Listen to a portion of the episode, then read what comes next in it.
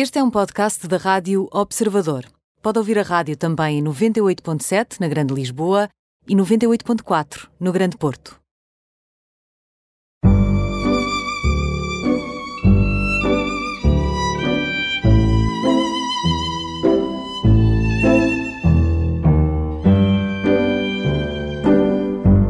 Bem-vindos ao programa Imperdíveis, hoje com Paula Reis. Estudou turismo, foi guia turística, eh, mas foi também a hospedeira na TAP, entrou aos 19 anos e aos 29, 10 anos depois, teve um acidente, ficou paraplégica, já vamos uh, falar sobre este acidente, e aconteceu-lhe aquilo que acontece agora a muitos de nós, que é uma grande incerteza, uma grande incógnita, o saber como é que a vida poderia ser a partir dali. Na verdade, uh, a Paula nunca parou, nunca parou, é impressionante, é um motor transformador, é uma pessoa que faz acontecer. Uh, passou oito meses e meio no Alcoitão, logo no Alcoitão fez imenso voluntariado por imensas causas. depois esteve cinco anos na Accessible Portugal, ou na Accessible Portugal, se calhar está, mais, está melhor assim, uh, e agora está na Mil Acessos, que é uma cooperativa de serviços e solidariedade social. Pelo meio foi moderador do Clube de Leitura, aliás, eu acho que criou o Clube de Leitura da Bolhosa e, um, e está sempre, sempre ativa. Bem-vinda, Paula. Olá, boa tarde, Laurina Alves, como vai? E obrigada em primeiro lugar pelo Obrigada. convite que me fez para Obrigada estar aqui nós, presente e para poder falar um bocadinho destes tempos tão difíceis de agora também. É verdade, Paula, mas a sua vida, uh, o, o, seu percurso e até também a maneira como integrou o acidente e como se supera a partir do acidente é de facto é um testemunho imperdível e por isso eu é que agradeço, nós é que agradecemos. Então se calhar ia comecei, voltava atrás, a Paula tem 55 anos, o seu filho tem 19 anos, no fundo tem a idade em que a Paula entrou para a TAP como hospedeira, podemos voltar a, a esses anos e, sobretudo, ao momento do acidente. O que é que aconteceu? Sim, eu estava a trabalhar na TAP uh, como hospedeira de longo curso e o acidente foi no, no, durante o timing em que nós temos a apresentação. Eu iria para Toronto para uma estadia de quatro dias e caí de um oitavo andar. E pronto, perdi a consciência. Como é que foi acordei, a queda? Como é que foi a queda? Eu, eu, eu agora já posso brincar um bocadinho, já passaram uns anos, eu costumo dizer que eu esqueci-me um bocadinho das asas. Pronto, esqueci-me das asas realmente. Mas foi apanhar roupa, estendi-me demasiado, debrucei-me demasiado no parapeito e caí do oitavo andar. Uh, perdi a consciência, acordei já no hospital, um bocadinho baralhada, mas sempre com a sensação de que alguma coisa grave estava a acontecer. E depois foi um processo diário, foi um processo de me desentubarem, de me de me explicarem o que é que se estava a passar. Um, e pronto, e depois é o viver. Paula, sem querer, sem querer também descascar muito a questão do acidente, queria só perceber, eh, foi apanhar roupa na corda porque estava, porque disse que estava a caminho de Toronto, não é? Deveria ir para Toronto, ou seja, estava num momento em que ia fardar-se, ia... Sim, eu estava fardada, já, já estava fardada, e uh, uh, ia apanhar uma camisola para não ficar, porque era inverno, para não ficar cinco dias, que era o tempo que eu iria estar numa estadia em Toronto, no Canadá. E debrucei-me demasiado e alguma tontura ou alguma coisa se passou e eu vi, caí do oitavo andar e fui aterrar em cima de um automóvel e depois mais tarde de, no chão, um bocadinho mais tarde, portanto caí no automóvel e depois no chão. Foram os homens do lixo que me encontraram e pronto, eu dei entrada no Santa, primeiro no Garcia da Horta, em Almada, depois no Santa Maria, e foi esse processo de perceber o que é que eu tinha. Pronto, eu parti uh, a coluna na dorsal 12, o que significa que eu sou paraplégica, tenho autonomia e independência em todo o tronco e as pernas é que realmente não têm a mobilidade para andar. E portanto a sua vida passou a ser feita à força de braços, literalmente. Exatamente, à força de braços. À força de braços e mental, não é? Porque há aqui um Sim. treino também, um treino mental para manter, para se manter vertical na vida, para não, para não desanimar. Um, esses oito meses e meio em Alcotão foram um tempo muito difícil, foi um tempo refundador. Como é que foi? Foi, foi principalmente um tempo de luto. Foi um luto que fiz da perda das pernas, não em visibilidade, mas em mobilidade e sensibilidade porque são duas uh, situações que, com que uma pessoa com uma lesão medular se depara, que é a perda de sensibilidade e a perda de mobilidade. Um, e portanto foi um tempo de luto, foi aceitar, foi fazer todo o processo da revolta, das perguntas e mais tarde de perceber que a minha vida não era aquilo, a cadeira de rodas. A cadeira de rodas serve para eu ter uma vida. Sim, foi isso que eu descobri ao fim de oito meses e meio. A cadeira de rodas serve para me transportar, para eu ir a vários locais, para fazer várias coisas, para, para me enfiar nos projetos. Mas não é a cadeira de rodas que a define? Não, de todo. Ela oh. é o meu meio de transporte. É muito útil, exatamente. Fantástica. Uma coisa muito, muito impressionante nas pessoas que a conhecem e que estão à sua volta, e são muitas, uh, e as pessoas em quem a, a, Paula tem muito impacto, é o seu sorriso, a sua serenidade, a sua bondade, a sua atitude. Uh, é, é, é, muito contagiante, é muito inspiradora, mas também é muito interpeladora, porque por muito menos muitos de nós ficaríamos muito desanimados. E queria lhe perguntar de onde é que isso vem. Laurina, eu não sei explicar de onde é que vem, não sei. Se é uma herança uh, familiar, se é algo que eu descobri dentro de mim, se já existia, estava adormecido, não sei. A única coisa que eu sei é que eu preciso de continuar. E eu acho que é essa força de precisar de continuar que me faz ser como eu sou. Hum, eu acho que nós levamos hum, deste mundo, desta sociedade e principalmente nestes tempos que estamos agora a viver, muito mais se formos simpáticos, se formos compreensivos, se formos humildes, se formos solidários, se tirarmos das coisinhas mais pequeninas uma grande lição eu acho que é muito melhor. Eu acho que eu, eu consigo me deitar todos os dias à noite e acordar de manhã, dormir perfeitamente, sem acordar, uma noite tranquila e de manhã tudo aquilo que ontem me parecia um bocadinho mais confuso ou mais complicado, ou uns obstáculos que eu não consigo passar, eu consigo dar a volta. Ou mais eu acho, eu acho que é um bocadinho importante. É a maneira como nós encaramos a vida. Oh, Paula, eu espero que não me leve a mal a fazer não, assim não. uma espécie de uma transposição também para os dias de, de hoje, não é? Essa grande incógnita, essa incerteza, essa atitude, no fundo o que está a dizer é uma espécie quase de uma opção, é uma escolha, qual é a atitude é. que eu quero ter? Uma atitude desanimada, amargurada, triste uh, e fechada, ou eu tenho que continuar e quero continuar e durmo descansada e faço a minha vida apesar de, de a fazer à força de braços e numa cadeira de rodas. Um, eu acho que isto, se calhar, podemos transpô-lo para nós, todos nós, e para uhum. si também, não é? Num tempo de lockdown, de pandemia, num tempo de grande incerteza, acho que nunca é demais, e todos não somos demais, para nos ajudarmos uns aos outros a puxar, a puxar para cima e a perceber que, por mais incerto que seja o futuro, e imagino que o seu futuro lhe parecesse hiper incerto aos 29 uhum. anos, não é? Quando o seu sonho seria naturalmente casar, ter filhos e fazer uma vida e se calhar continuar a ser hospedeira e a viajar, um, transpondo isto, o que, é, que, é, que sente que da sua experiência ajudou neste momento a, a, viver este tempo? Eu acho que é exatamente o que a Laurina acabou de dizer: é a incerteza, o medo, a incógnita. Vou ser capaz? Como é que eu vou ser capaz? Como é que eu vou fazê-lo? Quando é que eu vou fazer? Aquilo com que eu me deparei aos 29 anos, depois de entrar no, no centro de reabilitação de Alcoital, foi medo, insegurança, confusão por uma situação com a qual eu me deparei nova, era tudo novidade. Eu acho que nós hoje em dia, neste, neste momento da pandemia, neste momento da, do isolamento, acho que estamos a viver exatamente isso. O que é que eu vou fazer para a frente? Fiquei sem emprego, como é que eu vou reagir? Os meus filhos estão em casa com computadores, estão a ter aulas virtuais, como é que eu posso ajudar?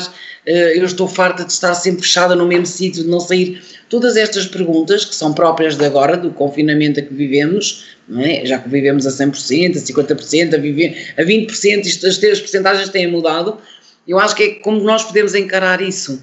Eu acho que é importante. Alguma vez se sentiu confinada à sua cadeira de rodas? Muito sinceramente, Laurinda, não. Um, talvez, talvez a única altura em que eu me senti assim alguma coisa mesmo como se fosse uma cadeira de rodas, um, um, um, objeto extra o meu corpo, foi no dia em que me sentei pela primeira vez, me sentaram na cadeira de rodas no, no, em Almada, no hospital, porque eu fiquei tonta um, e, e, não percebi muito bem que era um complemento para eu poder me deslocar. Eu acho que eu não percebi nessa altura. Mas depois disso, nunca mais. Inclusive, eu fui operar uma das minhas operações no São José, puseram um 90 atrás, antigamente, para excesso de velocidade. isso é muito bom. Cuidado, não anda a mais de 90, isso é extraordinário. O, pela graça e pelo, pelo amor e o humor que puseram nisso. Mas eu acho que também dei a que as pessoas não é, tivessem essa permissão. Claro, que bom. Uh, Paula, andando aqui um bocadinho para a frente e, e, e, pensando que a Paula, uns anos depois, se apaixonou e foi correspondida nessa paixão e se casou e teve um filho, gostava de perceber também como é que foi esse percurso, ou seja, uh, como é que a Paula resolveu também essa, hum. a, a, sua cadeira de rodas uh, e isso não a fez sentir-se menos uhum. mulher, menos sedutora. A Paula é muito bonita, sempre foi muito bonita e era de facto uma miúda muito gira, muita gira, como se costuma dizer. Obrigada, Laura. Uh, não, mas pergunto, como é que foi esse, alguma vez pensou que, que tinha sido vedado para sempre esta possibilidade de ser feliz, de constituir família? Uh, não, nunca pensei que seria vedado, mas foi um processo difícil, porque a sexualidade na pessoa com deficiência é uma coisa muito mais complicada para o exterior do que para o interior nosso, não é? Pois eu achei que tinha que perceber Uh, como é que eu iria fazê-lo, porque eu sou uma mantinha de retalhos, como eu costumo dizer, tenho uma cicatriz ali, uma cicatriz ali, portanto precisei primeiro amar-me novamente, fisicamente, gostar daquilo que eu via, uh, precisei viver uma segunda adolescência, eu tive o privilégio, a adolescência toda a gente diz que é muito mal, mas eu tive o privilégio de viver a segunda vez. O que é que é isso? Viver uma segunda adolescência? Viver uma segunda vez é exatamente, Laurina, eu, preciso, eu, eu perceber o que é que o meu corpo, as sensações diferentes que nós adolescentes aos 15 sentimos, não é? Quando começamos a ter peito, quando, uh, quando começamos a transformarmos-nos como mulheres, eu voltei a sentir isso porque as sensações eram diferentes, porque como eu disse, a lesão medular tira-nos a sensibilidade, dá-nos outras coisas. E então eu tive que viver a segunda adolescência, aprender a amar-me como eu era e como eu sou, e depois disso eh, estar predisposta ao amor. E como é que se apaixonou? Ah, isso é engraçado, porque eu organizei, eu, eu gosto de festas e gosto de convívio, eu gosto muito do contato com as pessoas, e organizei um jantar de um amigo comum, e o meu marido, na altura, foi um dos convidados, porque ele convidou o amigo comum, convidou umas pessoas e depois convidou outras, não é? Pessoas que não se conheciam.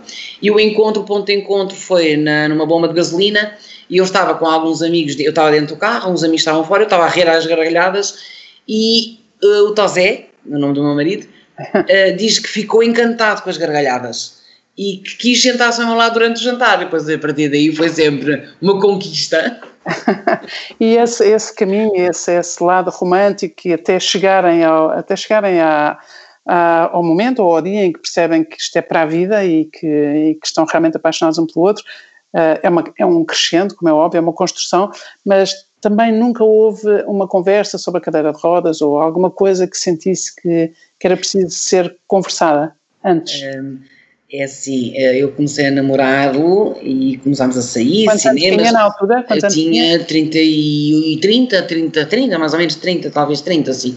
E, e começámos a, ele começou a apresentar os amigos dele e eu os meus amigos. Pronto, e não houve nunca nenhuma conversa assim. A única vez que conversámos, não foi conversa, fui eu que fiz uma pergunta, porque ele me, me pediu em casamento, e ele, eu perguntei-lhe, então e agora a cadeira de rodas? E ele disse-me: ah, a cadeira de rodas está arrumada na minha cabeça, qual é o problema? Afinal, parece que sou eu que tenho um problema e não ele. Portanto, eu acho que foi uma coisa que para ele já estava assente. A cadeira de rodas é um meio para me deslocar.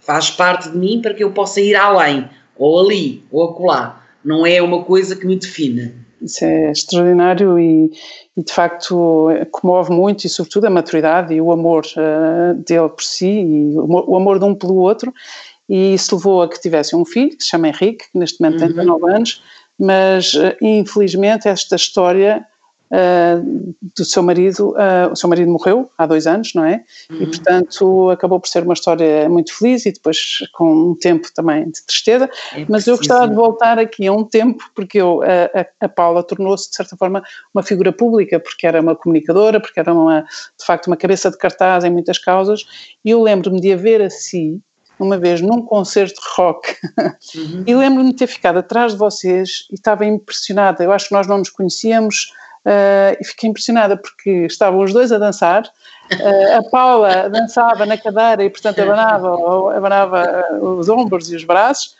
e o seu marido uh, estava de joelhos para estar ao seu tamanho, para estar ao seu nível, e dançava de joelhos como se estivesse é... e foi das coisas mais bonitas que eu vi até hoje. Laurinda, nós tínhamos um hábito que era ir a todo lado.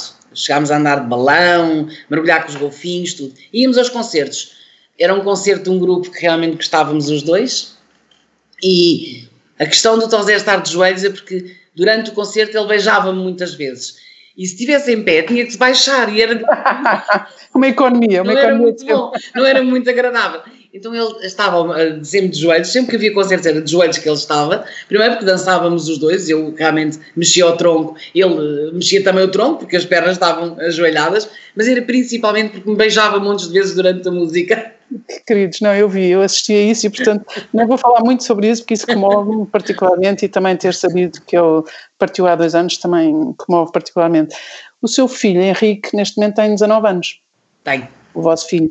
E o que é que ele faz? O Henrique está no primeiro, acabou agora o primeiro ano de fisioterapia em Algoitão, por coincidência. Ou não, ou não, era isso que eu ia perguntar. São caminhos que se traçam. Aquilo que eu fui um, investigar, percebi que ele era, ele era um futuro fisioterapeuta e de certeza uhum. absoluta que a mãe e a influência da mãe é uma não. marca indelével. Não? Eh, talvez, se calhar, mas inconscientemente. Inconscientemente, porque eu nunca perguntei ao Henrique o que devia fazer isto ou aquilo. O Henrique seguiu sempre paciências, uh, pensou sempre que queria ser um biólogo marinho e um dia sentado em frente à televisão disse: Não, mãe, eu vou ser médico. E depois, passado uns meses, disse: Não, mãe, encontrei aquilo que eu quero fazer para a vida, quer ser fisioterapeuta. E eu disse, está bem, e ele, e quer entrar em Alcoitão. E ele, está bem, pronto, não posso fazer nada, é isso que tu queres, está tudo bem. Tu vais, vais traçar o teu caminho e vais realmente lutar por isso. E é um facto, entrou e é muito bom aluno e acabou agora o primeiro ano de fisioterapia. Uh, não sei se vou devassar, mas ele tem um, um um nickname. Ah, tem, é o Índio Gentil. Índio Gentil, não é? Índio Gentil, Laurinda, é eu vou-te explicar. É eu vou-te explicar. Então é assim, ele era um miúdo muito traquina, muito traquina mesmo. Não era mal educado mesmo, não era mal educado. Era muito traquina, estava sempre a ver o que é que ele ia fazer. E depois era muito gentil, dava abracinhos a toda a gente conhecesse ou não conhecesse. Dava abracinhos. A primeira coisa quando a gente dizia, olha, eu não sei quantos ou não sei quantas, ele corria logo e dava logo abracinhos. Aninhava-se na pessoa. É muito engraçado. Por isso é que veio o índio gentil. Mas foi um, ele pôs a si próprio ou foi Não, fomos nós, fui eu que lhe pus, fui eu que lhe pus. que querido, porque eu sabia deste, desta terminologia do índio gentil é, é uma coisa assumida. Eu coisa mesmo assumida. às vezes escrevo coisas e, e falo com pessoas e digo, ah, oh, o meu índio gentil, às vezes em mensagens e tudo, ah, porque o índio, isto, ainda, aquilo. Ele ainda não fica embaraçado, espero que não fique embaraçado. Não, não, não, não fica, não. Continua gentil, continua gentil. Continua, continua. Uh, Paula, do, do seu marido o que é que herdou? O que é que é a marca desse, desse amor tão, tão extraordinário e tão fecundo? Um, aprendi eu acho que aprendi a amar uh, de uma outra maneira, porque o Tosé amava-me como eu era, como eu sou, não é? Uma mantinha de retalhos, com cicatrizes, os ombros mais largos, as pernas mais magrinhas, sem músculo, um bocadinho, a barriga, um bocadinho barriguinha, porque não temos tanta musculatura. Eu acho que aprendi a amar-me através dos olhos dele. Uh, uh, e, e ele, foi isso que ele conseguiu, é dar-me outra vez o amor que eu tinha por mim e que eu tenho, e que eu nunca perdi, mas que pensei que não tinha. Aquele amor que nós devemos nos amar a nós primeiro e depois aos outros, porque é um facto. Eu acho que, se calhar, como a Laura ainda há bocadinho disse, um, tudo aquilo que eu faço e tudo aquilo que eu transpareço é porque me amo realmente a mim. Eu acho que isso ele deu-me. Ele fez-me reaprender. E é isso que a, que a Paula tenta fazer também quando está à cabeceira de pessoas ou que acabaram de ter acidentes ou que acabaram de ter, ou, ou, que estão, ou que estão na altura do choque, na altura até às vezes da zanga, da revolta, é isso que, é isso que faz com os é. outros. É, é um bocadinho, tanto que foi fundado em Alcoitão uma, um, um departamento, não foi um departamento, foi uma, uma, uma, um voluntariado que era acessibilidades nas conversas. Era exatamente isso, falarmos de tudo em, com pessoas que estavam acabadas de ter um acidente, pessoas que tinham tido um AVC, familiares, amigos. é confrontarmos todos uns aos outros, com cada um com a sua experiência, cada um com a sua cultura, com, o seu, com, com a sua uh, escolaridade. Eu acho que isso é que é importante, é transpor para as outras pessoas aquilo que nós sentimos. Muito bem, fazemos agora aqui uma pausa uh, curtinha, voltamos já a seguir. Até já, Paula. Até já.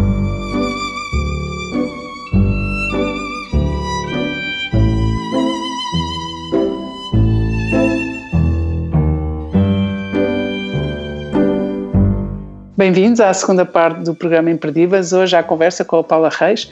Uh, foi hospedeira da TAP, entrou aos 19 anos, aos 29 teve um acidente, ficou paraplégica, mas nada a parou. Continuou a fazer a, a sua vida de forma diferente, certamente, uh, a inaugurar movimentos ligados a causas e estávamos exatamente a falar sobre isso. Estávamos a falar sobre estar à cabeceira das pessoas que acabaram de ter um acidente, seja ele de que natureza for, e, e estávamos a falar dessa, da importância de ter alguém que experimentou na primeira pessoa ou que experimenta na pele qualquer coisa que o outro, que acabou de acontecer ao outro. Uh, podíamos falar sobre isso, sobre, essa, sobre essas conversas que a Paula chamou a acessibilidade nas conversas no Alcoitão uh, em que as pessoas podiam fazer as perguntas todas que quisessem, não é? Tudo aquilo que você sempre quis saber e nunca teve coragem para perguntar, porque as outras pessoas, no limite, nem vivem aquilo que está a viver. Um, Larinda, é, é um facto que quem passou uh, pode não ser sábio, e não é, porque até morrer nós aprendemos, uh, mas o facto é que traz alguma experiência, já passou na pele e as pessoas que acabaram de ter um acidente, ou os familiares, ou os amigos, há algo que os inibe de perguntar a uma enfermeira, a um médico. Perguntam se calhar coisas mais técnicas, mais debruçadas sobre a lesão do lar, ou sobre o AVC, ou, ou sobre a, a, a doença. Um, há, há, perguntas que eu lembro-me lá, nas acessibilidades, nas conversas, que as pessoas só faziam ou a mim, ou, ou, outras duas pessoas que estavam comigo, o Salvador e o, e o Carlos. Salvador Mendes de Almeida e Sim, o Carlos. E o Carlos Nogueira. O Carlos Nogueira, que é, os três, criou o surf, surf adaptado sim, para, sim, sim, para plásticos também, incrível. Nós, nós estávamos lá os três e cada um com a sua idade, e cada um com o seu género masculino e feminino. Foi importante porque havia perguntas que nós notávamos que só nos faziam a nós. Talvez nós até nem tivéssemos vivido dessa maneira, mas era importante que nós estamos na mesma altura do que eles. A mesma altura, nós não estamos elevados, nós não somos uma pessoa que não tem nenhum problema, que não tem nenhuma limitação, não somos pessoas com limitação, que nos deslocamos em cadeiras de rodas, seja por um motivo ou por outro, não interessa aqui o motivo, o facto é que nós estamos à mesma altura do que eles. Portanto, é mais fácil. É, é, nós não somos seres inatingíveis para responder a essas perguntas, que às vezes são perguntas que se calhar são banais, não é? Tipo, Só que, que a tipo pessoa. Uh, por exemplo, eu lembro-me. Ir à casa de banho à noite, como é que eu me Não, por exemplo, eu lembro-me de uma coisa. Uh, uma lesão do lar traz algumas. Com, uh, compromete, por exemplo, a questão da bexiga. E eu lembro-me de dizer, mas quantas vezes é que tu fazes os esvaziamentos, mas não fazes esvaziamentos, mas tu não tens sensibilidade, mas eu tenho alguma sensibilidade. Esta questão se calhar a enfermeira. Conferir com, com alguém que é está. Assim, a uma enfermeira, a enfermeira pode dizer tecnicamente o que é que se passa, não é? Uma lesão do lar vai comprometer a bexiga e as ligações à bexiga, por exemplo. Mas, agora para não me estender, porque eu não sou médica nem enfermeira. E também, mas, também os ouvintes depois também não querem os detalhes. Lógico. A escatologia das doenças. Lógico, não. Mas, por exemplo, isto foi agora o que eu me lembrei. Mas a sensibilidade de cada lesão, de cada comprometimento, é diferente Embora a minha lesão seja um D12, dorsal 12, outra pessoa com a mesma lesão do que a minha pode ter mais sensibilidade do que eu. Então era o género de perguntas que se faziam, mais íntimas até, mais íntimas. Pois, Mas eu acho, ver, que, acho que foi muito bom. acho que foi muito bom. É, acho que foi muito bom. E as pessoas sentem-se mais confiantes. Eu lembro-me de haver pessoas que estavam internadas na altura que disseram, muitas vezes até, ah, realmente vocês conseguem, nós também vamos conseguir, ou eu também vou conseguir. Claro. É só depois fazer aquela procura, como, quando, não é? Claro, e com que ajuda, com que recursos Sim. e com que Sim. apoios.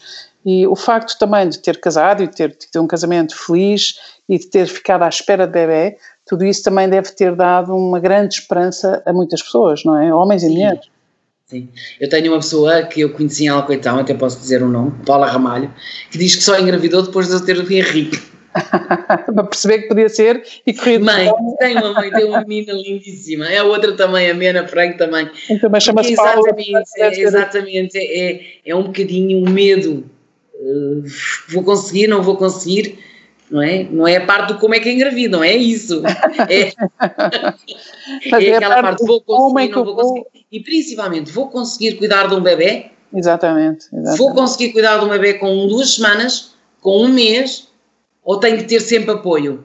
Paulo, e, é realmente, e realmente quando se está em cadeira de rodas, e no seu caso tem os braços disponíveis e portanto tem o tronco e os braços com, com mobilidade, e imagino que seja mais fácil do que se, se a pessoa for tetraplégica, Não. mas mesmo assim, aqueles sustos que nós, mães, ou quem tem filhos, ou sobrinhos, ou tem crianças ou bebés à sua guarda, têm que é quando eles começam a rebolar na cama, ou, ou quando caem, ou, ou põem os dedos na ficha, ou, ou tocam num, no ferro de engomar que está quente, esse tipo de sustos e sobressaltos, como é, ainda por cima, há bocado disse que o seu filho era muito traquinas, como é que eu fez apanhei isso? Alguns, apanhei alguns, apanhei alguns, mas eu também arranjei umas criatividades. Ou seja, Por exemplo, em todos os, em todos os baby grows eu cozi uma pega.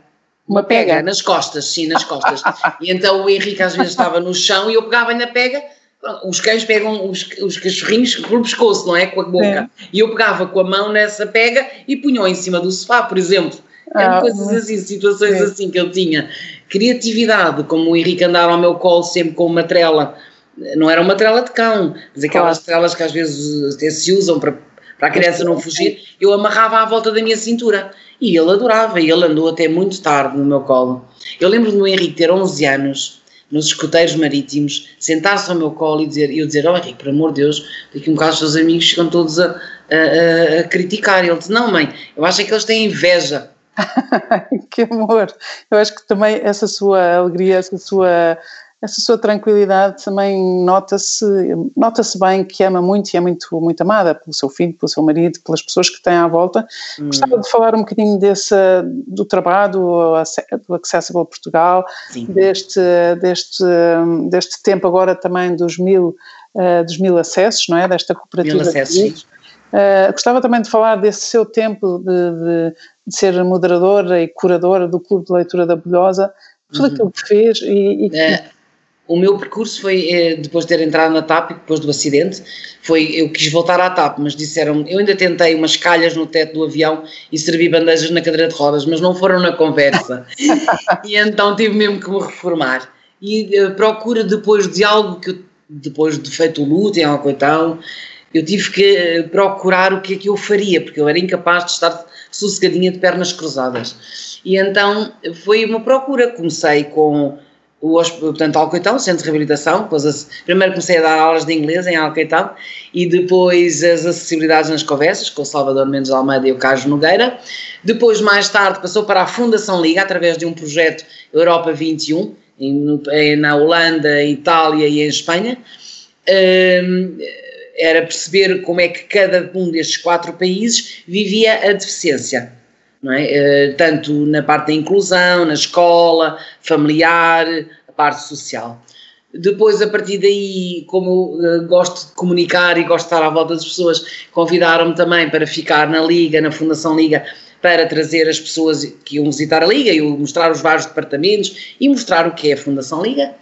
Depois, entretanto, quem me convidasse para moderar o Clube de Leitura da Bolhosa, todos os meses, durante talvez uns 10, 15 anos, já nem sei, todos os meses, convidando autores.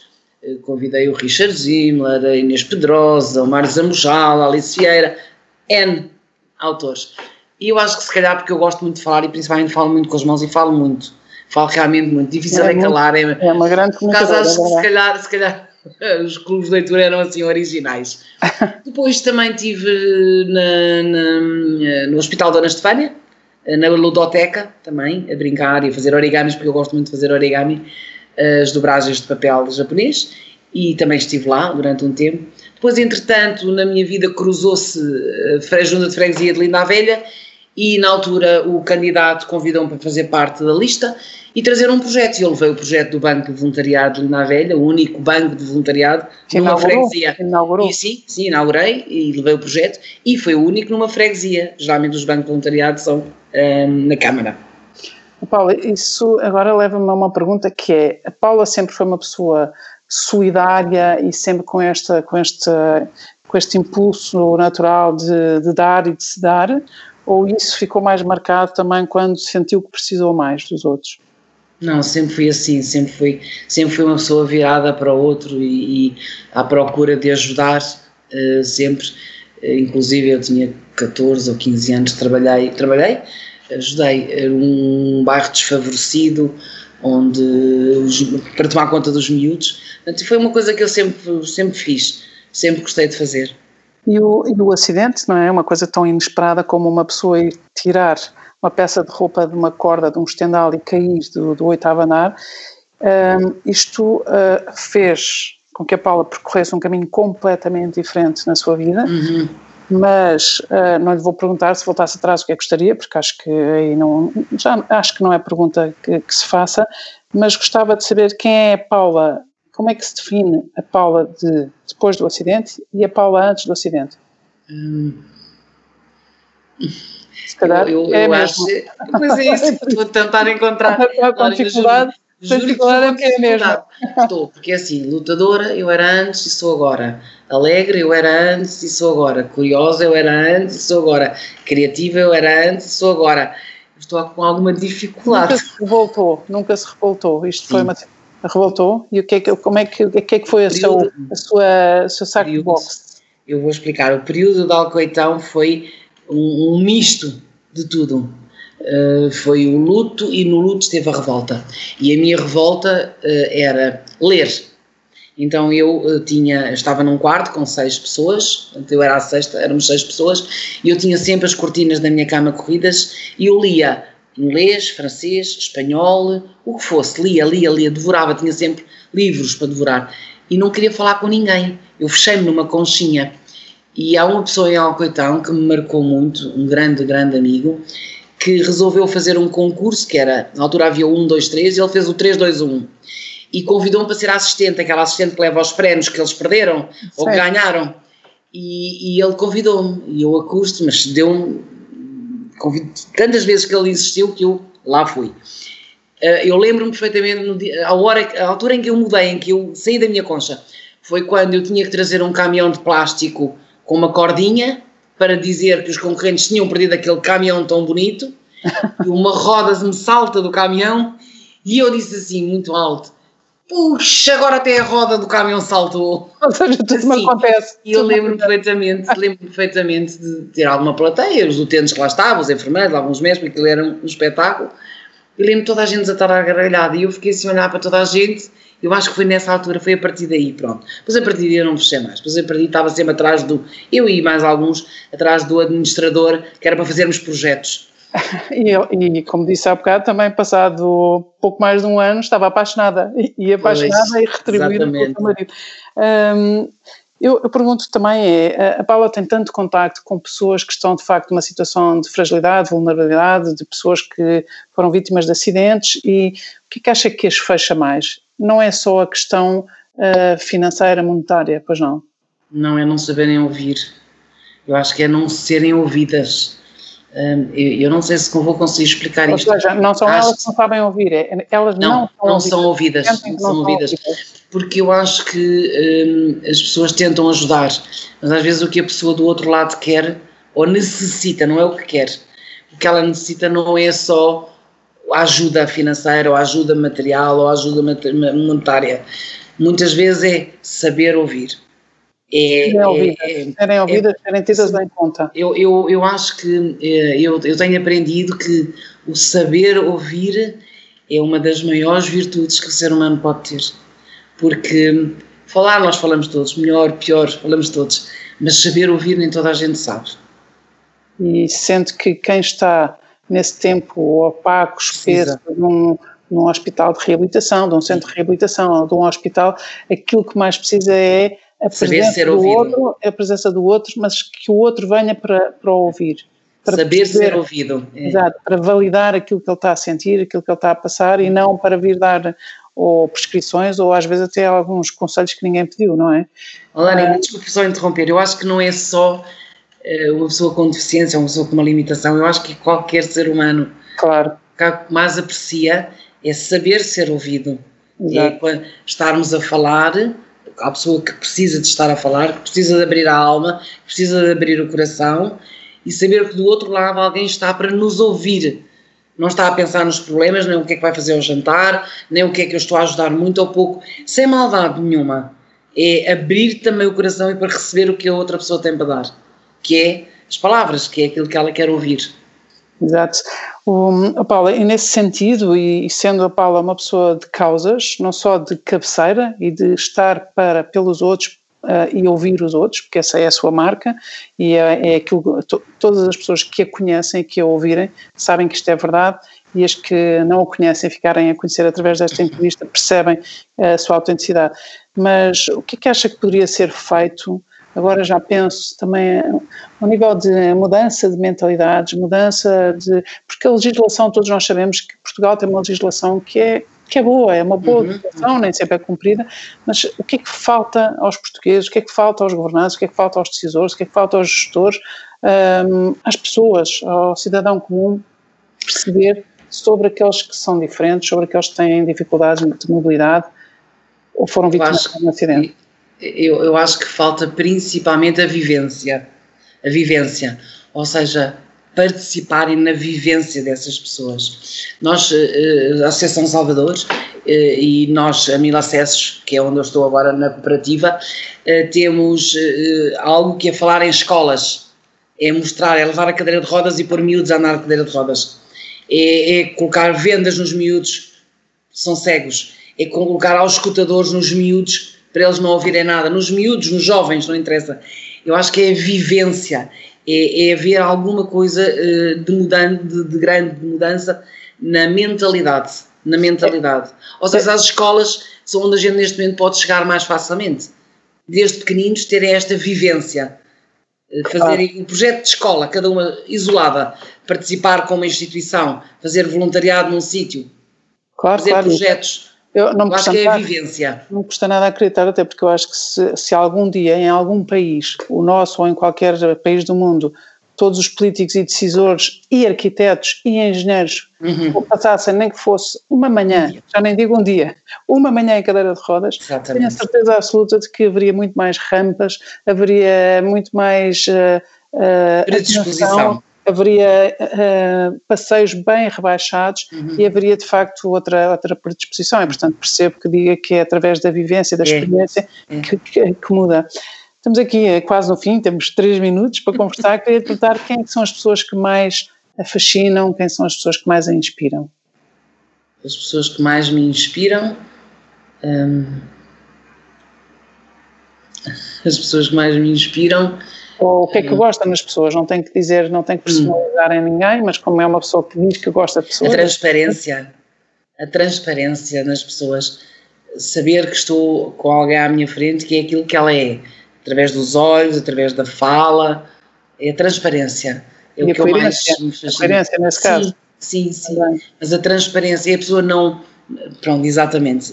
A transparência traz a coerência, porque aquilo que a pessoa é no interior e mostrar no exterior é coerente, não é? Coerente com o seu interior e o seu exterior. E para mim essa é a transparência. É isso que mais me fascina nas pessoas e que eu mais procuro, porque eh, às vezes há alguma dificuldade de encontrar essa transparência e que, como eu digo, não há com maldade. É porque é assim que a sociedade está feita. E hoje em dia vivemos, eh, vivemos de máscara, não é? E portanto, antigamente, o dizermos, usarmos as, as nossas máscaras era uma metáfora, não é? é. Portanto, tínhamos muitas máscaras e consoante os dias, as horas e as circunstâncias, mas hoje em dia estamos todos de máscara. Uhum. O que é que lhe custa mais neste tempo de máscara? O sorriso, a falta de sorriso. Embora eu acho que as pessoas podem sorrir com os olhos, mas é o sorriso é, é mesmo um sorriso, a sério. Eu às vezes a brincar, estou no supermercado e digo assim à menina, estou a sorrir. eu acho que no seu caso não é preciso. Pois eu sei, mas porque é, é a falta de ver o sorriso, é, eu sei, mas é a falta. com os olhos à chinesa mesmo, deve, ser, deve ser difícil mas não é, notar. Mas é mesmo a falta do sorriso, mesmo. Então, e, e neste, é... minuto, neste minuto final, e neste ainda, nós, neste tempo de, de confinamento e isolamento, um, o que é que gostava que acontecesse neste futuro próximo? Para mim ou para um geral? Para geral. geral. no geral. Eh, eu gostava que as pessoas um, se tornassem mais humildes com o nosso com o futuro, seja ele qual for, e que agradeçam todos os dias aquilo que se tem, que é suficiente. Ou seja, as pessoas, muitas pessoas, muitos de nós vivemos focados naquilo que uhum. não temos e não focados naquilo uhum. que temos, é isso? É, eu acho que a humildade para agradecer todos os dias aquilo que se tem, não é? Porque eu acho que é isso que é importante e se calhar é isso que vai transformar a sociedade, ser um pouco mais solidária, partilhada. Esperemos que sim. Muito obrigada, Paula. Obrigada, Laura, ainda mais uma vez pela sua amabilidade. É, não, eu é que digo que é um, é um testemunho imperdível, verdadeiramente. Muito obrigada. Obrigada também, Laura. Até uma próxima. Obrigada.